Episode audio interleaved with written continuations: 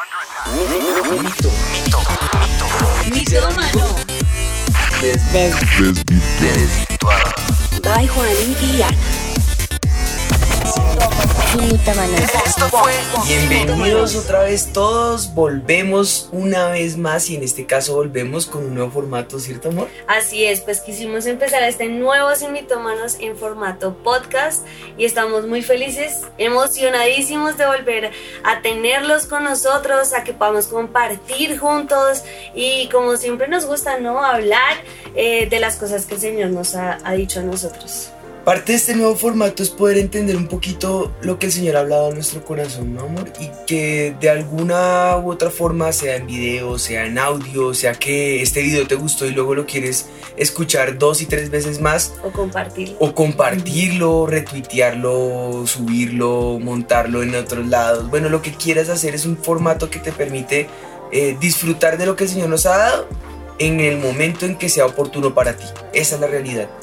Y, pues bueno, lo que a nosotros nos gusta es hablar lo que el Espíritu de Dios nos ha hablado a nosotros primeramente. Lo que nos ha ha dicho a través de su palabra y que eso sea lo que transforme tu vida, tu manera de pensar. Esto quiere decir que Sin Mitómanos continúa y el propósito de Sin Mitómanos, me encanta recordarlo al inicio de temporadas, es saber que Satanás ha creado mentiras en nuestra vida, en nuestro entorno. A los jóvenes nos ha hablado de mil maneras y nos ha mostrado que eso es una realidad. Y esa realidad que Satanás nos muestra es una mentira. Pero es tan real y es tan latente. Y la hacemos un hábito en nuestra vida y la hacemos rutina que la volvemos nuestra nueva realidad. Como dirían ahora post-COVID, nuestra nueva normalidad. Ajá.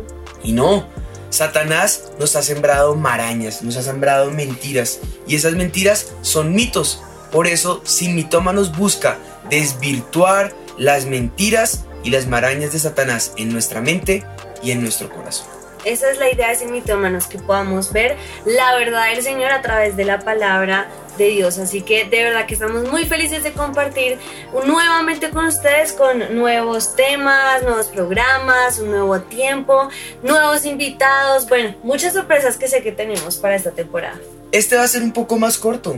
Y Sí. la idea es que en 20 minutos, máximo 30 minutos, podamos dialogar en la presencia del Señor y que el Señor nos responde. Yo creo que como Job, te preguntamos y tú nos responderás. Que el Señor sea el que responda a cada una de las preguntas que ponemos delante de Él. Pues bueno, como es sin mitómanos, hay que ver cuál sea el mito. Y, y actualmente hay tantos acontecimientos alrededor del mundo que nos han llevado naturalmente a preguntarnos qué está pasando. Esto se acerca hacia el fin. Esto se, se mueve y se remece en los cielos. Si eres creyente, naturalmente empiezas a pensar Mateo 25, acontecimientos finales, Apocalipsis, Apocalipsis, Daniel. revelaciones, eh, Daniel eh, y ya también los seres que cada uno de ellos empieza a manifestar como, como dentro del lenguaje apocalíptico o la apocalíptica, como esos, esos bestia y eh, la- El la- dragón. el dragón, la gran ramera y esto y aquello y uy, terrible, ¿qué va a pasar conmigo?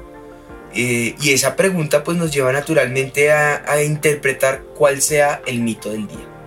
Para hablar del mito del día tenemos y proponemos este mito. Todos vamos a morir.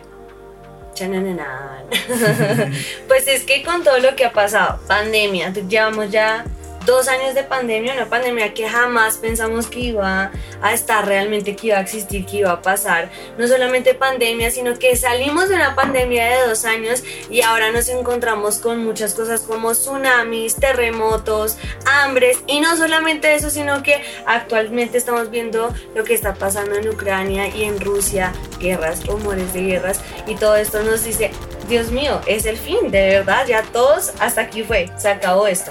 No, es que es que un tema tras otro lleva a uno naturalmente a pensar que en dónde estamos. Sí. Y vienen, mientras tú hablabas, vienen tantas preguntas a mi cabeza, a mi corazón, en donde yo digo, ¿cómo estamos nosotros como iglesia? ¿Cómo estamos reaccionando? Recientemente, recuerdas, Eh, estuve predicando en el fin de semana. eh, de hecho, tú predicaste primero, hablando al corazón de cómo, cómo estamos reaccionando como, como personas, como creyentes, como, como miembros de una iglesia si de verdad estamos creyendo que somos esa iglesia y qué, y qué reacción tenemos.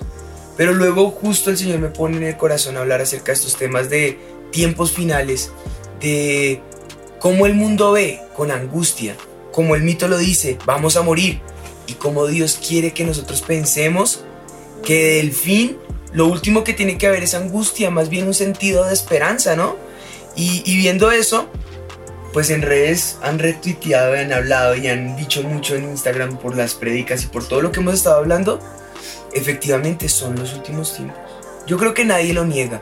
Y a donde sea que lo mires, sí o sí está enfilado y encaminado hacia los últimos tiempos.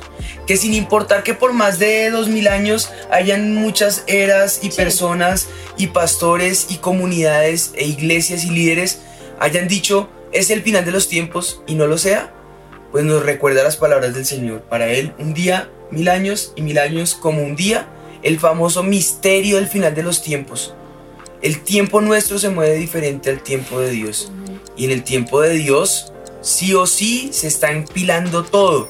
Que sin importar que hayan pasado dos mil años, efectivamente, la ciencia ha aumentado. Las guerras han aumentado. Las pestes han aumentado. Se dice que de las pandemias, esta ha sido la peor de todas. Y en todas han dicho lo mismo. Pero esta sí ha sido la peor de todas. Y yo creo que lo que yo cuando estabas predicando y hoy que estamos hablando del tema, yo estaba pensando precisamente que bueno, puede que no sea el final de los tiempos ya hoy, mañana, o en 10 años, o en 20 años. no, lo, sabemos, no sabemos qué tiempo sea, pero Solo el Señor es muchísimo mejor vivir como si fuera el final de los tiempos y no estar dormidos eh, o creer y vivir nuestra vida como si nada estuviera pasando, no, al contrario, sea que venga hoy, mañana, en 10, en 100 años, pues qué mejor que vivir como si fuera nuestro último día y como lo queremos vivir. Y eso me recuerda dos verdades principales. La primera, somos de Cristo, para Él vivimos. Le pertenecemos a Él, nuestra vida o nuestra muerte están en sus manos. Él tiene el designio y la última palabra de lo que va a pasar con nosotros. Eso se llama la soberanía de Dios.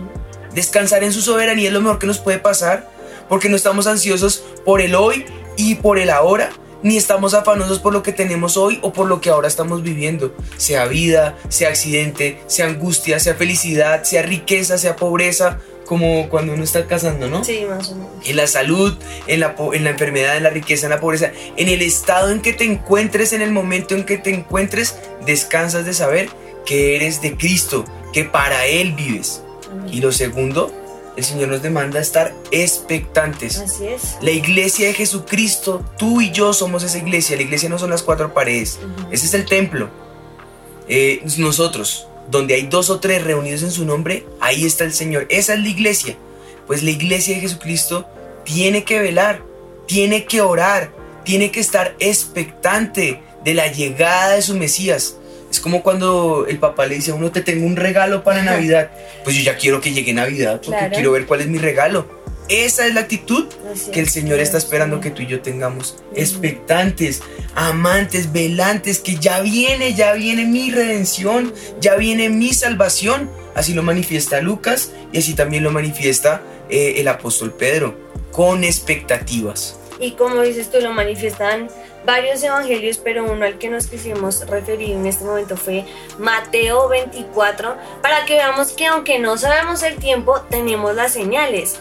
Y algunas de las señales que empezando en el versículo 6 habla Mateo dice, y oiréis de guerras y rumores de guerras. Mirad que no os turbéis porque es necesario que todo esto acontezca, pero aún no es el fin.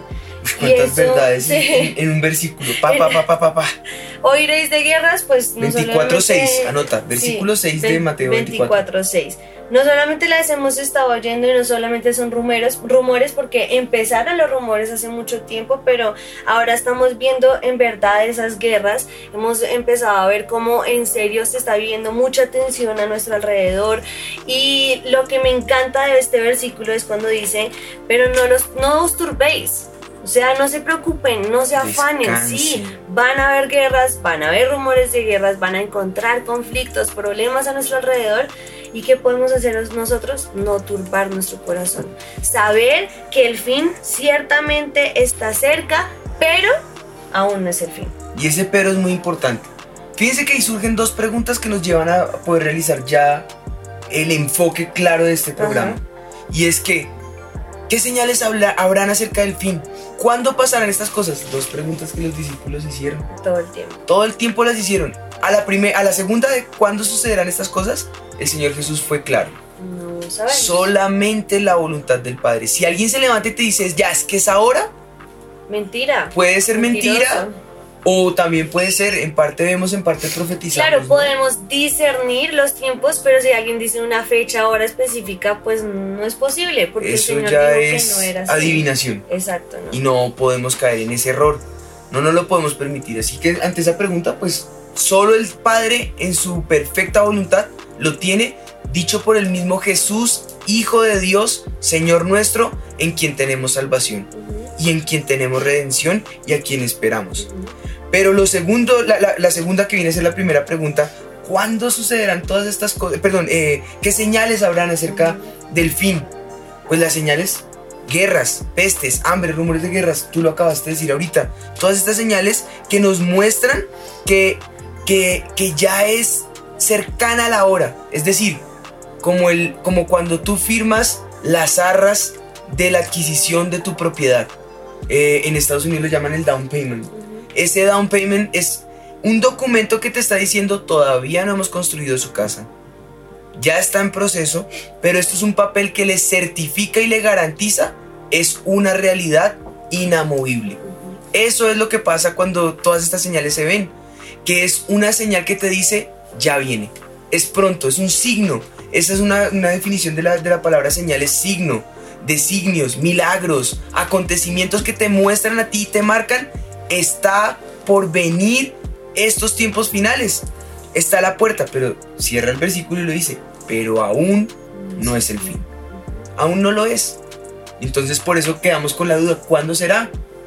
Todo esto se está acercando. Todo esto nos lleva a entender que la iglesia tiene que pasar por tribulación, tiene que pasar por crisis, tiene que ser remecida la fe, tiene que ser predicado el evangelio como lo dice la segunda carta de Pedro, tiene que ser anunciado y esto pasa por una sola razón, porque la paciencia de Dios recae en misericordia para que todos procedan al arrepentimiento, para que todas las naciones sean salvas, para que los hombres, y cuando dice los hombres no es el sexo masculino, se está refiriendo a la humanidad, para que la humanidad sea salva.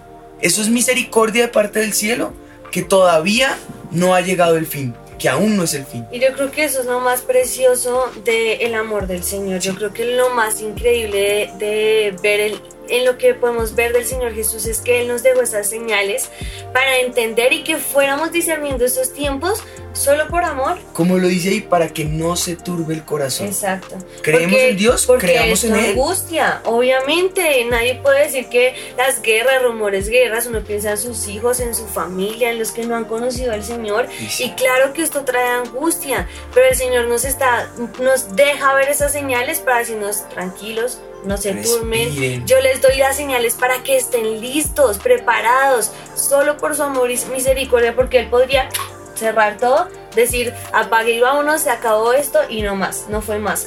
Pero Él no, Él dejó señales, Él dejó momentos, Él dejó que la iglesia se despierte y se dé cuenta, hombre, debemos estar listos para ese tiempo que Él nos ha reservado y nos ha guardado en misericordia. Y antes de pasar a, a entender más de la misericordia del Señor, veamos entonces ahora un poquito de cosas. detalles de la actualidad. Cosas que estamos viviendo en el hoy y en el ahora que nos llenan de ansiedad. Y ahí podemos entender por qué el corazón tiende a la ansiedad y no al descansar en las promesas del Señor. Noticias, creo que todas las vemos, las escuchamos, las seguimos, las, las, las, nomás, eh, eh, ahorita estoy hablando mucho de Twitter, no, no estoy promocionando Twitter, Ah, pero es que es, lo- es donde más rápido sale una frase, una idea que uno rápidamente puede identificar qué está pasando al otro lado del mundo. Pero bueno, allí en Instagram, en YouTube, en acá en los- los noticieros eh, nacionales y regionales.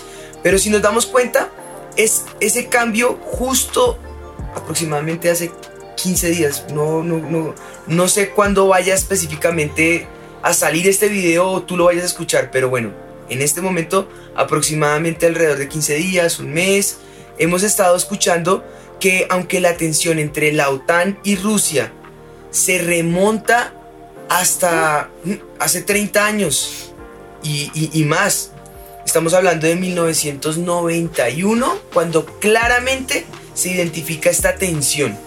Y si hay una tensión es porque ya hay una dificultad anterior a esa tensión. Y eh, e, en el que se disuelve la Unión Soviética. En el 91 se, disuelve la Unión Soviética, ya como guerra de ese, de ese momento anterior a, disolverse eh, esta Unión Soviética, ¿no? Sus territorios se convierten en repúblicas independientes. Ucrania por un lado, Rusia por el otro. Todo llega al punto más álgido cuando Rusia decide invadir Ucrania. Y cuando toma esa decisión, bueno, esa es la decisión de Rusia. También está la decisión de, Ucrania de la voluntad y el deseo de querer pertenecer a la OTAN. Y esa cantidad de situaciones empiezan a, a agudizar el ambiente político, social y gubernamental entre estas dos naciones. Ese conflicto lleva a que lo que se llama el colchón que hay entre la OTAN y Rusia, pues ya no deje de ser tan colchón. Un colchón que es un sitio que amortiza un golpe. Pues ese amortizar ese golpe ya no es tan real. Y resulta que empieza a inestabilizar no solamente ya las tensiones que traían históricas por la ruptura de la Unión Soviética, sino las tensiones personales, culturales, sabiendo que Ucrania conserva y alberga mucha de la cultura y de la esencia de lo que hoy es Rusia eh, y del, trasfondo de lo que es Rusia. Y esta cantidad de tensiones empiezan a desembocar y a desenfrenar eh, lo que hoy conocemos como la guerra. ¿Pero por qué?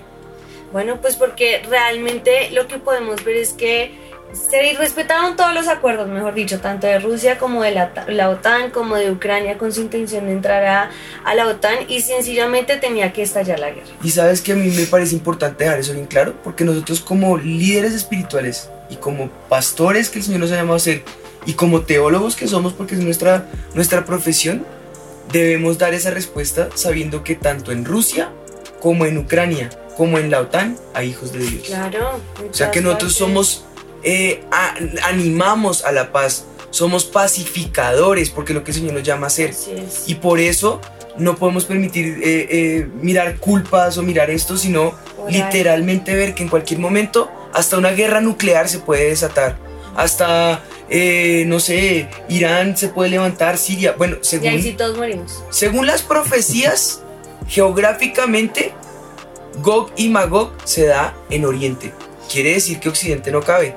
Y si nos preguntábamos qué pasaba con Estados Unidos, pues yo nunca en mi mente me imaginé que en el final de los tiempos eh, la potencia o la importancia o el dominio que tiene Estados Unidos no concebía cómo se pudiera perder. Ahora uno dice, ah, bueno, por lo menos, pues ya entiendo cómo. Por lo menos geográficamente la palabra del Señor cumplió. Gog y Magog. Geográficamente vendría a ser la zona de Rusia y la zona de China. ¿Cómo será? No tengo ni idea no me compete a mí dar esa respuesta, eso la da solamente el Señor, pero sí sé que ahora se va encaminando todo hacia el final de los tiempos y como dice su palabra, aún no es el fin. Y bueno, yo creo que podemos seguir diciendo que, que aunque no es el fin, hay muchas señales más, ¿no? Que dice que habrá pestes, no solamente el COVID, el COVID fue una de ellas nomás, ahorita dicen que hay un montón de variantes. Por ahí están diciendo que otra vez en China rebrotó y ahora con muerte.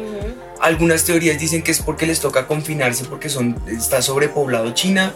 Otras teorías dicen que sí es verdad que hay muchas muertes. Hay muchos más pestes que se han ido viendo a lo largo de los tiempos, la malaria, el dengue. No, la semana em, pasada están diciendo también de, la comunidad étnica en la costa, en el Caribe, que ni siquiera los doctores saben. definir si sea post-COVID, COVID o que ya venía de antes o por las inundaciones que se están desatando más infecciones. Vamos guerras, vamos pestes. Rumores de guerras, porque el hecho de que no haya guerra mundial. Que no esté el rumor. Pero el rumor está en ambos lados, tanto en Estados Unidos como en Rusia. Y China. Que, y China que dicen amenazar con guerra. Según Vladimir Putin, él dice, estoy enfocado en la Tercera Guerra Mundial rumores de guerras. Como no ha pasado, son rumores. Exacto. Pestes, hambres, terremotos en diferentes lugares. No más 308 mil personas están muriendo al año debido al hambre y no solamente en África, no nos tenemos que ir allá tan lejos. En Venezuela, aquí nomás en La Guajira, en la costa, muchísimas personas mueren por hambre. Entonces, todas estas señales las estamos viendo. Y mira que me encanta cómo termina el texto. Y todo esto será principio de dolores. Dios mío, si para mí esto era calamidad y para ti está generando angustia y para nosotros remece nuestro, nuestro piso en la fe, en la esperanza, en la expectativa, pues ¿cómo, ¿cómo entonces esto puede ser apenas principio de dolores? pues bueno, menos mal que el Señor ya nos, nos generó esta prevención, ¿no? Nos va listando el Señor para su venida. Pero yo creo que las siguientes características nos llevan a lo que en realidad importa de todo esto. Más que el amarillismo, más que la ansiedad o la angustia, es saber que hay que entender que el amor de muchos se enfriará. Que es más como en los días de Noé. ¿Cómo estaban en los días de Noé? Ocupados en 34 mil cosas, menos en la esperanza. ¿Será que es algo diferente lo que está pasando?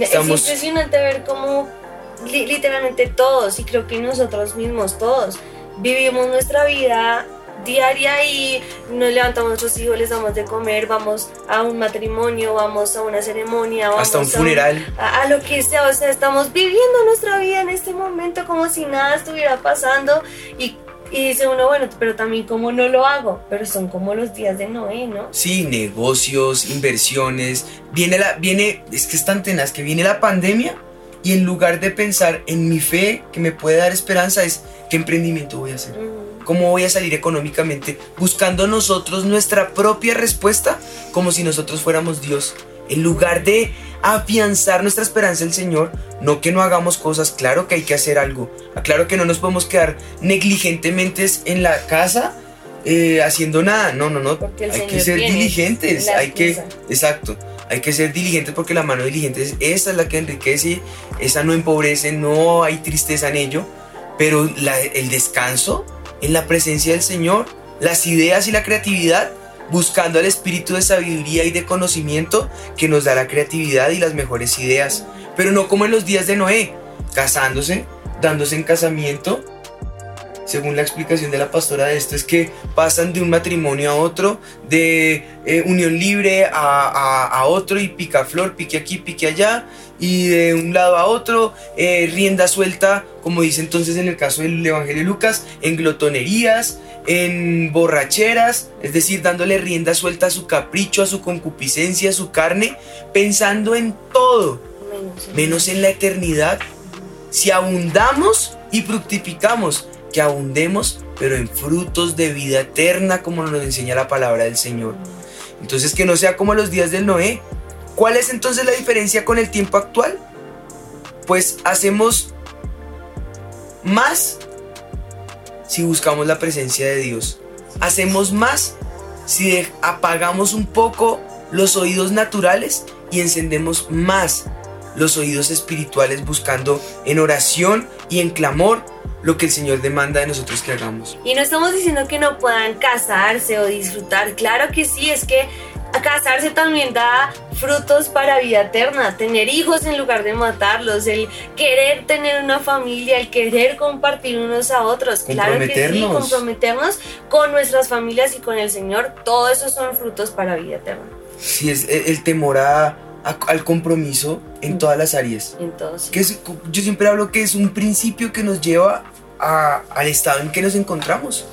La humanidad no llegó a este descontrol porque sí. Es que donde ponemos las manos queremos ver muerte, queremos ver destrucción, nos matamos entre nosotros, nos odiamos, los celos, las envidias. Nada diferente del fruto de la carne. Y eso nos muestra el nivel de compromiso, por eso hablo de comprometernos. El compromiso con los hombres ha llevado a que el amor de muchos se enfríe. El compromiso de las mujeres ha llevado que, que ya no sea el, el, el, agasajo, el, el venga le pido la mano, no, ya ellas saltan a buscar adelantarse a los procesos. Ya no es el hombre buscando llevarla al altar, sino unión libre, lo que se volvió de moda. Ahora, ahora en estos tiempos vemos que eh, la ausencia del mismo compromiso cumple la profecía cuando dice que el amor de muchos se enfría. Porque entonces el padre se vuelve contra el hijo lo que nunca pasaba. Los hijos contra los padres lo que tampoco se veía que pasaba. Una cantidad de cosas por ausencia del compromiso que llevan al límite de sacar a Dios de la ecuación. Y entonces ya no queremos compromiso con Dios. Si Dios nos demanda tiempo de oración, ah, hasta ahí va mi cristianismo. Si Dios nos demanda comprometernos en su causa para llevar el evangelio, ah, ya eso ya es una carga y yo trabajo muchas horas, tengo que descansar. Ah, es que no, eh, orar por un enfermo, no, no, qué pena, no, eh, mi horario de trabajo es tal. Y ya el compromiso con Dios ya no lo queremos como en los días de Noé. Y después de que dice que como en los días de Noé, dice yo creo que lo más importante para nosotros y es que será dedicado a este evangelio del reino en todo el mundo para testimonio a todas las naciones y entonces vendrá el fin. Entonces a mí eso sabes que me muestra que el paréntesis no solamente es la misericordia del Señor, sino cuánto más queremos estar en este en este letardo, en este estado de ah, más tarde, luego.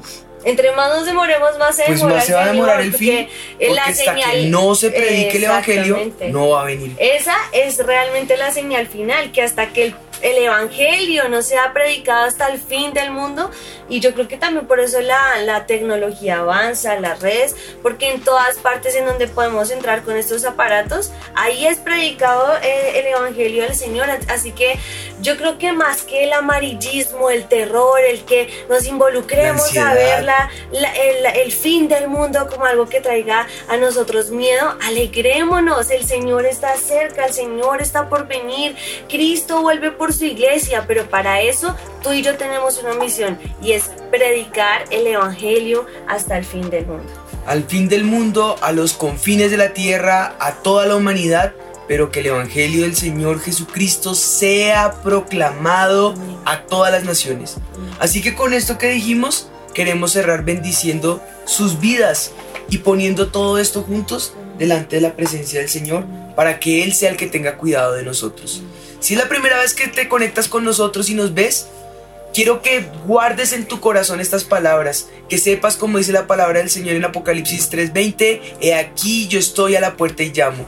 Si alguno oye mi voz y abre la puerta, entraré a él, cenaré con él y él conmigo. Abre la puerta de tu corazón y permite que Jesús pueda transformar tu vida. Sea el centro de tu corazón, el centro de tu casa y entonces esa roca firme que es Cristo no te dejará avergonzado, no te dejará caer, no te hundirás, sino que verás la gloria del Señor y podrás disfrutar con Él por la eternidad. Para los que son ya creyentes y ven que esto está remeciendo su fe, entonces Apocalipsis 3:21 continúa diciendo, oiga lo que el Espíritu dice a la iglesia. A la misma iglesia del Señor que le abrió la puerta del corazón para que él entrara por primera vez, hoy le dice, síguelo haciendo. Llega el fin, ábreme tu corazón porque tengo planes contigo. Y entonces juntos poder eh, proclamar como termina Apocalipsis 20:20, ven Señor Jesús, que nuestro corazón se hinche de alegría y salte de regocijo de saber que nuestro gran Salvador y Redentor está a la puerta. Cristo vuelve. Eso traducido en arameo es Maranata. Amén. Oremos. Oremos. Padre, yo te doy gracias por este tiempo. Y yo clamo, Espíritu de Dios, que tu poder se manifieste en medio de estos tiempos. Y en medio de los tiempos hagas conocer tu nombre. La tierra gime a causa de la manifestación de los hijos de Dios. Los hijos de Dios parecemos silentes e inertes, pero hoy por tu poder nos podemos remecer, salir de este hipersueño y levantarnos, despertarnos. Señor, despierta tu iglesia. Señor, muévenos para que podamos clamar que tú estás a la puerta. Que así como nuestro corazón se alegra con tu venida y vuelve a ser expectante por ti, podamos causar que muchos caigan en este arrepentimiento, Señor. De rodillas rendidos delante de ti, Señor. para que el mundo de rodillas proclame que Jesucristo es el Señor, que Jesucristo es el Rey, que tú, Señor, seas exaltado y ensalzado en las naciones, hasta lo último de la tierra, y nuestro corazón se afirme en ti, nuestro Redentor, nuestro amado Señor Jesús. Te necesitamos, te invitamos una vez más a nuestro corazón. Te hacemos nuestro Rey, nuestro único y suficiente Salvador, y te pedimos que nos ayudes para que podamos abundar en fruto de vida eterna, para gloria de tu nombre. En el nombre de Jesús. Clamamos que abras nuestro corazón, Señor, y avives nuestro espíritu, para que todos los que nos están escuchando también sean avivados, Señor. Y en vez de tener terror, miedo en todo lo que estamos escuchando, en el final de los tiempos podamos juntos gozarnos en ti, saber que tú vuelves pronto, que podemos declarar Cristo viene por su iglesia y que seamos parte de esa iglesia avivada, lista para cumplir la gran comisión y que juntos podamos predicar el Evangelio hasta el fin del mundo y decir con esperanza, Maranata. En el nombre de Jesús. Gracias Señor, gracias te damos. Gloria a tu nombre Señor. Vuelve, vuelve pronto. Tu iglesia te espera, tus hijitos te esperamos y juntos queremos decir, nos queremos unir a ti por la eternidad. En el nombre de Jesús. Amén. Amén. Qué tremendo tiempo, ¿no? Me encantó disfrutar contigo. Igual. Sin mitomanos podcast y con todos ustedes. Estamos felices de una vez más poder compartir, tener este tiempo juntos y qué mejor manera de empezar este Sin Mitómanos Podcast recordando que Cristo vuelve pronto. Esto fue Sin Mitómanos. Que el Señor te bendiga. Mitómano. By Juan y Esto fue Sin Mitómanos.